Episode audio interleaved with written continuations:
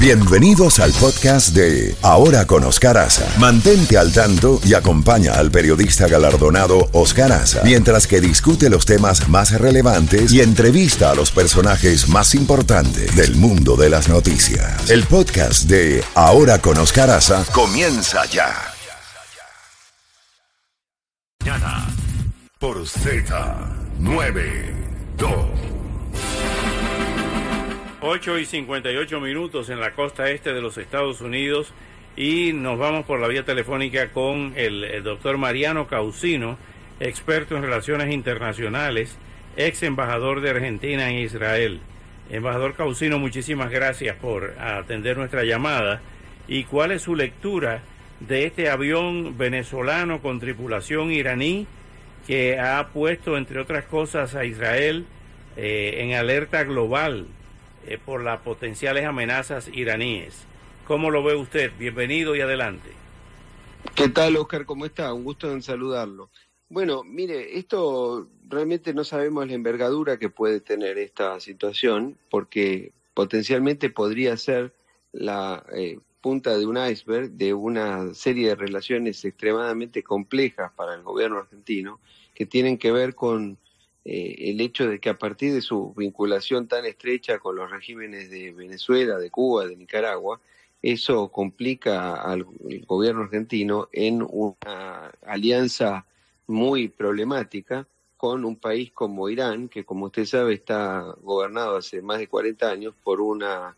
teocracia fundamentalista eh, que tiene una política absolutamente antioccidental y que promueve incluso la destrucción del Estado de Israel, de manera tal que esa, ese sistema de alianzas podría estar nuevamente colocando a la Argentina en un juego peligroso, nada más ni nada menos que con un régimen totalmente eh, problemático para la paz y la seguridad internacional.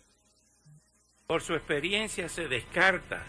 o existe la posibilidad, una de las variables estudiadas, de que los organismos de inteligencia y operativos como el Mossad y otros y otros eh, pudieran actuar eh, sea en territorio eh, venezolano, en territorio argentino, en territorio cubano, en acciones quirúrgicas para precisamente detener o por lo menos una especie de contención activa contra estas incursiones iraníes. Bueno, yo no lo puedo afirmar, por supuesto, no tengo información y si la tuviera tampoco podría eh, revelarla. Estas operaciones a veces suceden, han sucedido y puede ser que se repitan, pero yo no tengo información al respecto eh, como para comentarlo. Lo que yo puedo hacerle es un análisis político de la situación. La Argentina es un país que ha recibido, que ha tenido dos atentados terroristas de envergadura, uno contra la Embajada de Israel en 1992 y otro contra la mutual de la, de, la AMIA en 1994. En ambos atentados murieron 100 personas, en, más de 100 personas en conjunto, y esa situación fue el hecho de terrorismo internacional más grave en nuestra región. Eh, de manera que es un ataque contra la humanidad, contra la Argentina, contra la colectividad judía, pero que debe ser combatida y rechazada en todos sus términos por todos los países del hemisferio americano. Y por eso es tan cuestionable que la administración de Fernández Kirchner nos haya metido nuevamente en una alianza tan peligrosa con regímenes como el de Venezuela, el de Cuba, el de Nicaragua, que a su vez nos eh, conecta con eh, un gobierno tan problemático como el iraní. ¿Cuál es la explicación lógica, si existe, para esa actitud de Cristina Fernández, eh, de Kirchner, tan antisemita y a favor y pro-iraní? Bueno, es, eh, eso que usted dice es este, difícil de probar en el sentido de que yo no sé si, hay, si tiene una política antisemita, no diría eso. Lo que sí diría es que evidentemente, por una razón o por otra, termina vinculada a Irán, que es un gobierno este, que está gobernada por un gobierno con las características que estamos hablando, responsable principal sospechoso de los atentados que hubo en la Argentina, el de la AMIA especialmente, y eso la pone en una situación muy complicada porque, porque ella como presidente firmó un acuerdo de entendimiento con Irán en el año 2013, que después no se llevó a la práctica, pero que lo hizo en ese momento, y eso fue visto de una manera totalmente contraria a los intereses nacionales y que nos ponía en entredicho con los Estados Unidos, con Israel y con Occidente en general. Yo creo que es una política totalmente equivocada y que creo que tiene que ver con la, con la derivación de los compromisos que ella tiene como jefa política del kirchnerismo con el régimen cubano, con Venezuela, con Nicaragua y con todos los países del llamado socialismo del siglo XXI. ¿Cómo explica usted eh, su opinión sobre lo que se, se, ha filtrado varias veces de encontronazos entre el presidente Alberto Fernández y la vicepresidenta Cristina Fernández, viuda de Kirchner?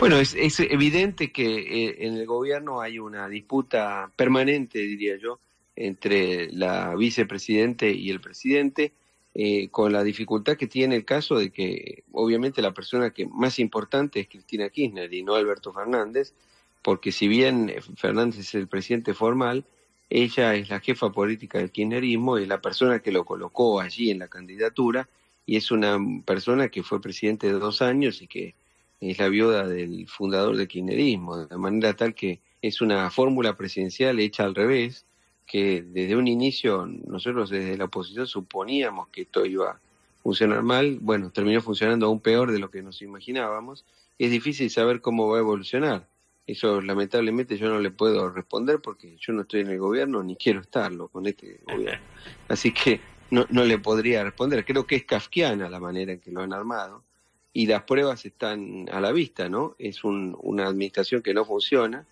eh, por una serie de razones que sería largo explicar en una entrevista radial, pero que tienen que ver básicamente con ideas totalmente equivocadas, con la falta de liderazgo, de personalidad, de capacidad este, manifiesta por parte de Alberto Fernández que es una persona que evidentemente no estaba en condiciones ni políticas, ni intelectuales, ni, ni diría espirituales de ser presidente en un momento tan complejo.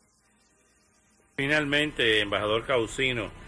una pregunta que me la hacen mucho y yo no sé la respuesta,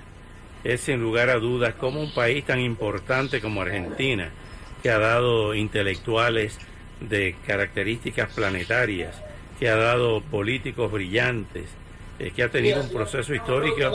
que a principios del siglo XX era un país que iba directo al primer mundo, todavía se mantenga esa especie de mantra del peronismo, eh, 70 años después, siguen las diferentes, a través de sus diferentes vertientes, el kirchnerismo, eh, antes con Menem y con otros eh, de jefes de Estado que tienen su origen en el peronismo. ¿Cómo el peronismo sigue vivo en Argentina? Bueno, esta pregunta es aún, requiere una respuesta aún más larga que la anterior. Eh, mire, lo que ocurre es que el, el, peronismo es una expresión de la Argentina, no es este, no es un hecho aislado, eh, con sus cosas positivas y sus cosas eh, negativas. Por otro lado, es un movimiento tan amplio que ha dado gobiernos de un signo y de otro, ¿no? Tenemos un, los Kirchner han hecho un gobierno, digamos, de izquierdas, eh, populistas, pero otros en otros momentos el peronismo estuvo conducido, por ejemplo, en los años 90, usted decía, por el presidente Menem, que hizo una política eh, totalmente contraria, una política de, cercanía con los Estados Unidos, una política que después fue catalogada críticamente como neoliberal. De manera tal que este, es una, una respuesta que requeriría una respuesta muy amplia. Lo que sí es cierto y es evidente es que la Argentina ha retrocedido y que era un país que tenía una expectativa hace 100 años de ser una de las naciones más importantes del mundo y que lamentablemente eh, muestra un presente muy complicado. Pero bueno, esperemos eh, poder este, revertirlo a partir del año que viene y, reiniciar un curso correcto que tiene que ver con eh, una lectura realista sobre el plano internacional y sobre las posibilidades que tiene un país como la Argentina en consonancia con sus vecinos del Mercosur y de las Américas en general, para lograr una estrategia de desarrollo en un mundo siempre cambiante, con desafíos, pero en el cual tenemos que mantener nuestra vocación y adhesión a los valores de democracia, de promoción de derechos humanos y de combate al terrorismo. Finalmente, embajador Causino, ¿tiene oportunidades de volver al poder el presidente Macri?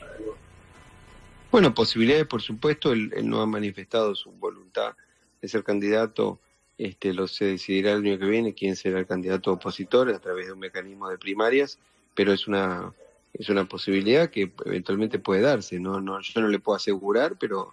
eh, podría ocurrir eso o que otro sea el candidato de la oposición.